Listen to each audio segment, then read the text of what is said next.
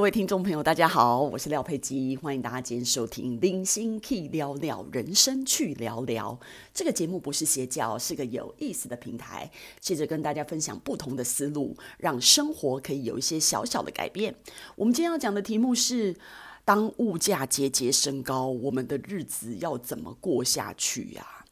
大家会发现说，嗯，其实疫情到目前为止已经两年多了，其实真的是我们从呃震撼，然后不敢相信、无奈，到现在都已经不知道说什么了。那疫情对我们的影响呢，其实方方面面都很多。那我今天要讲的就是，当然是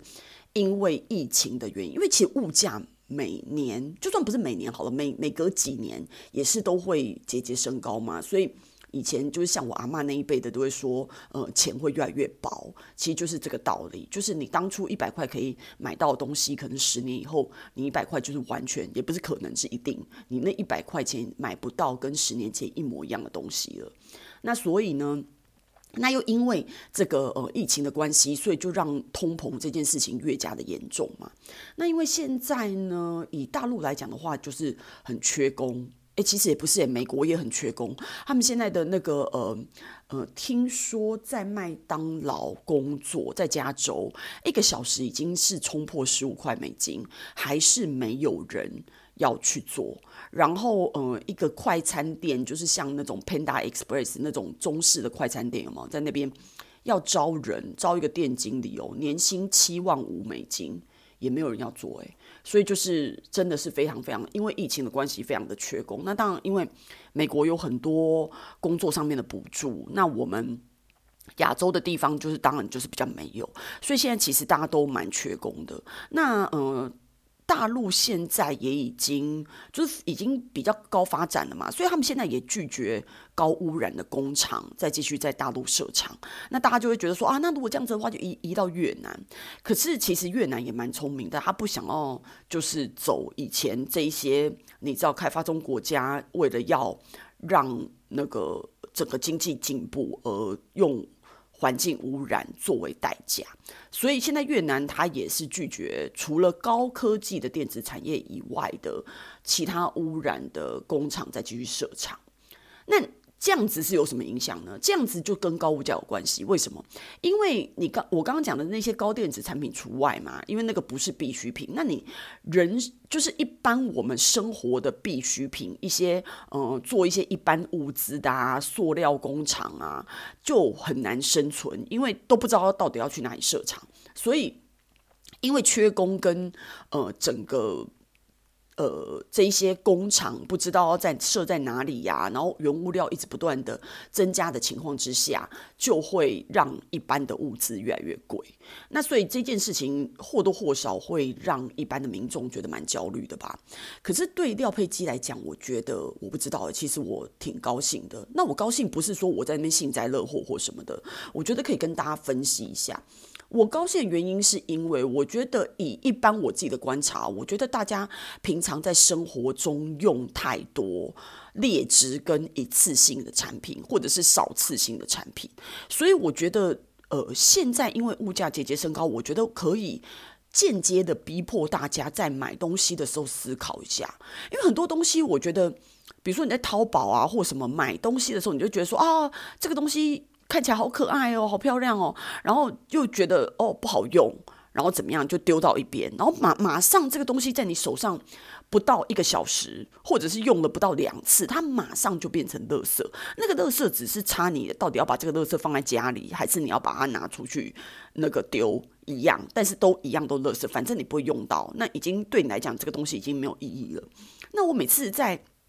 YouTube 上面看到那些网红啊，就买一大堆淘宝东西在那边开箱，然后呢，然后就然后分享说这个东西有多便宜啊，然后运过来怎么样啊，然后用一用，那然后呢不好用就丢到一边，然后可能一个礼拜以后就说哦，我又要来分享我这个礼拜使用这些产品的心得，然后你就会看到百分之九十五以上的东西他们都觉得不好用，所以那些东西就是。呃，因为种种的瑕疵或者是劣质，到最后他根本就没有办法好好的去用那些东西，又变成垃圾了。那我就觉得说，这种，我觉得，我觉得这一些 YouTuber 去分享这些东西，然后。呃随便这样子花钱，我我我个人觉得对大众的影响不是那么好。那你而且这种价值观就是很奇怪，你知道吗？或者是你有很多。那种呃名人呐、或者是这种明星啊，然后很喜欢秀说他有一屋子的精品，然后他的鞋柜整个很满，然后一次有一百双鞋，一百五十双鞋，然后有很多的衣服，然后有五六十款包包。那其实呃，我我我觉得女孩子都是爱漂亮的，所以我完全明白，就是说，嗯、大家看到那些东西的时候，其实是很。就羡慕，就觉得哇，好好，好多鞋哦，好漂亮什么的。但其实我们每一个人都或多或少有一些人生经历了。毕竟我们已经不是小孩子，我们大家都已经毕业在工作了。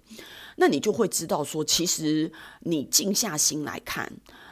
其实你可以用到的衣服、包包跟鞋子真的有限。就算你有一百五十双鞋。你你自己去想想看，以你的生活场景，比如说我们大部分的人是要上班的，然后你上班的时候，你可能开就是开 party 的时候可以用到一两双吧，不知道一年可能就这样。其他的场景是很日常的，然后你可能跑步鞋一双或什么的，其实你的鞋子十双就很多了，一百五十双鞋，我不知道你在什么样的情况之下能够把它用完。然后，而且你这一百五十，而且现在的鞋子你知道，其实放久会坏掉的，然后尤其是。不怎么，呃，高级的鞋子你不要以为不会坏哦，其实也会坏。然后现在像那种球鞋，很多是可分解的。其实你球鞋如果不穿的话，三年以上它其实是会那个整个材质是会分解的，所以它其实会根本没办法穿，它会开始那个 hooky，你知道吗？整个就是就是脆化了。那包包五六十个包包，我个人觉得。如果你是豪宅的话还好，但是我觉得就算你是你是豪宅，你也不会，除非你是明星，真的是你每天就是需要用海量的包包去展示啊什么的，我觉得那个是工作需要。可是我们一般的女生。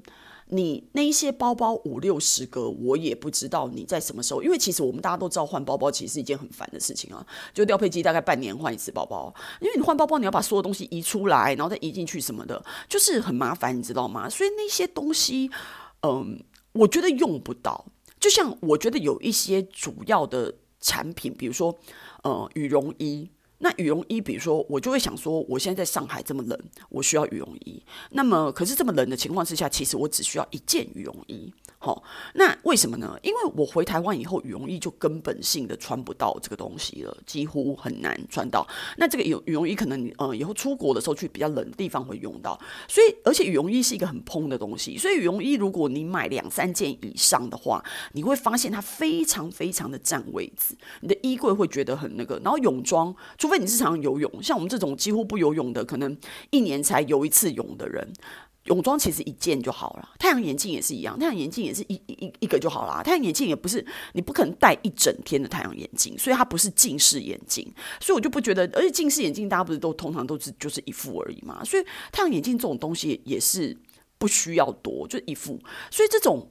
我刚刚讲举例的这些单品的东西，你们有发现到吗？这些单品的东西，从羽绒衣、泳装到太阳眼镜，都是场景式的东西。所谓场景式的东西，就是你不会每天用到。你不会三百六十五天的每天用到，然后呢，它又非常的占位置，所以你就不需要去有这一些东西。就像我跟朋友去。逛街的时候，可能他们会觉得说：“哎，这个 T 恤好可爱哦。”那所以你会发现，很多不管男生女生都有很多的 T 恤。那他们买的时候，他们都觉得说：“哦，这个好可爱，就买。”那我觉得你买那么多 T 恤，上次不是才买 T 恤，这次又买很多 T 恤。他说：“啊，可是反正一件三百多块而已，很便宜呀。如果不想穿了，或者是呃整个领口松了，就当睡衣呀。就换你回去以后，你发现你有八百件睡衣，你需要那么多睡衣吗？然后 T 恤这么多，其实它看起来就是 T 恤。你说这个 T 恤多么的炫啊什么的，当你有超过十。件 T 恤以上的时候，其实你的花样办就是弄不出一朵花来，你的花样就是差不多就是那样，所以其实根本就不需要。就像我会一直提倡说，其实袜子，比如说我买那些呃球鞋、运动袜什么的，我会一律买黑色。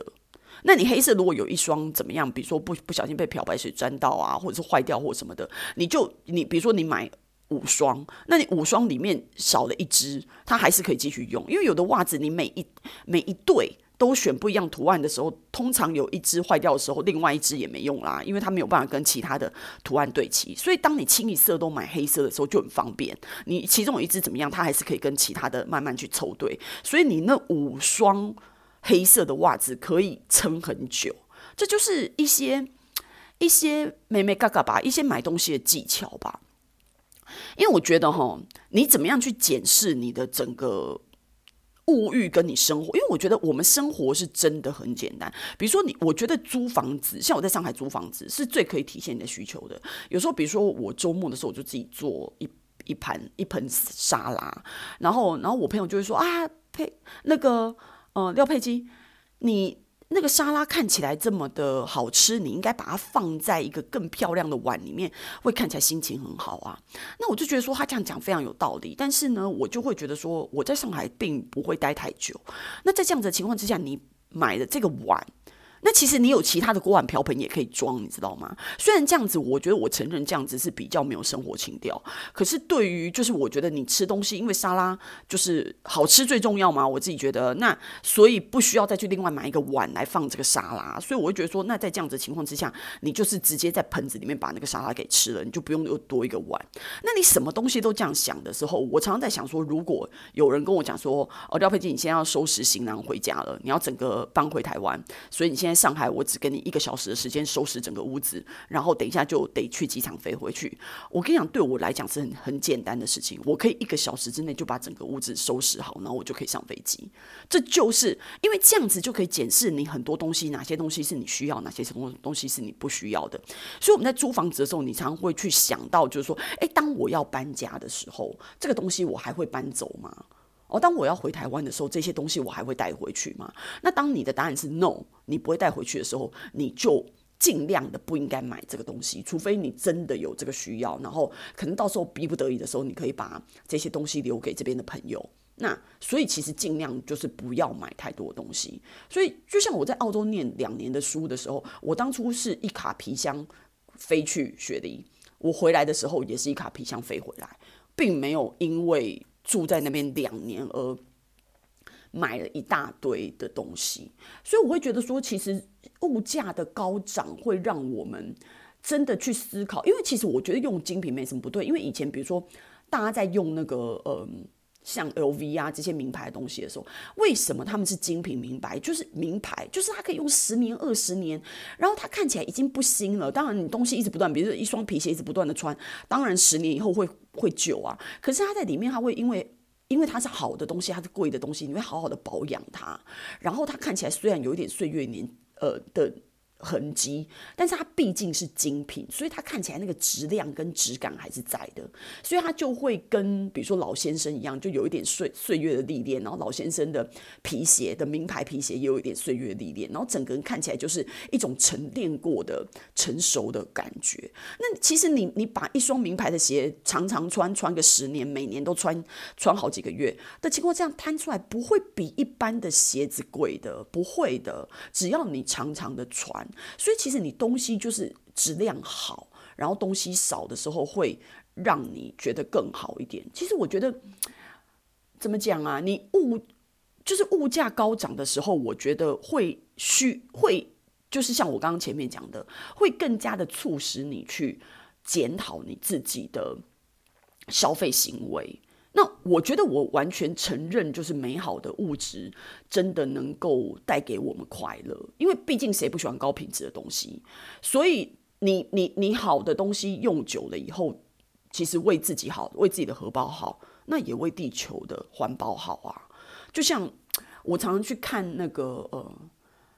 名画好了，因为我很喜欢艺术的东西，比如我喜欢去博物馆啊，看那些画展什么的。那你会发现很多有钱人喜欢搜集名画啊、名表啊这些东西。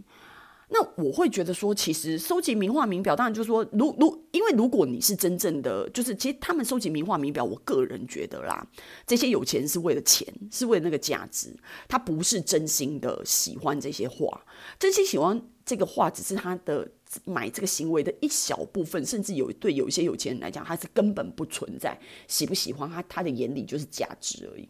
那对我们来讲，我会觉得说，为什么你一定要拥有那个那个画呢？因为你知道，照顾名画在博物馆里面，在画廊里面，是它是需要有一些空调、湿度，然后温度都需要控制的。那这样子，你拥有这些东西多麻烦呐！所以你你像我们这样去看这些画的时候，我们可以就是你在看的时候，你可以在博物馆里面或者在画廊里面幻想你拥有它。